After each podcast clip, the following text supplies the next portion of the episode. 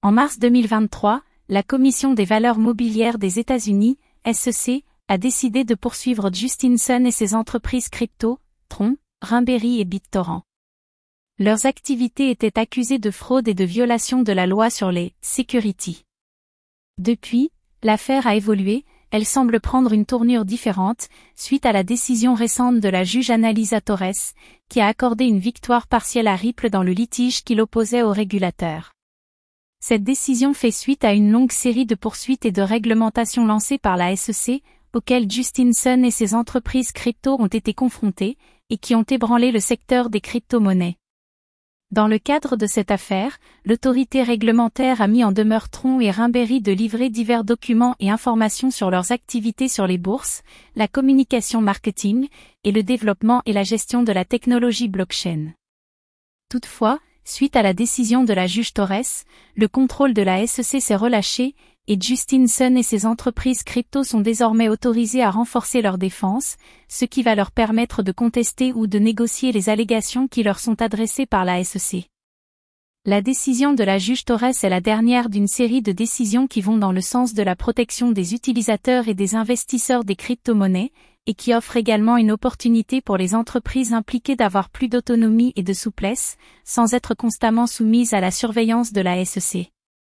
Cette décision est donc un signal positif pour les entreprises de crypto-monnaies et les utilisateurs. Elle prouve que le secteur des crypto-monnaies est capable de se remettre sur pied et de gagner en maturité et en stabilité, malgré les efforts déployés par la SEC pour le réglementer et pour le protéger des entreprises qui cherchent à exploiter leurs investisseurs. En effet, cette décision permet aux entreprises réglementées et autorisées par la SEC de représenter leurs intérêts et de protéger leurs actions contre les poursuites potentielles de la part de la SEC.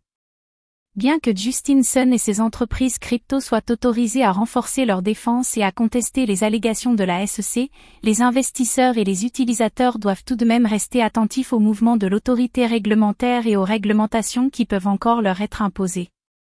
En tant qu'investisseur ou utilisateur, il est important de se tenir informé des développements sur les plateformes de crypto-monnaies et des lois en vigueur.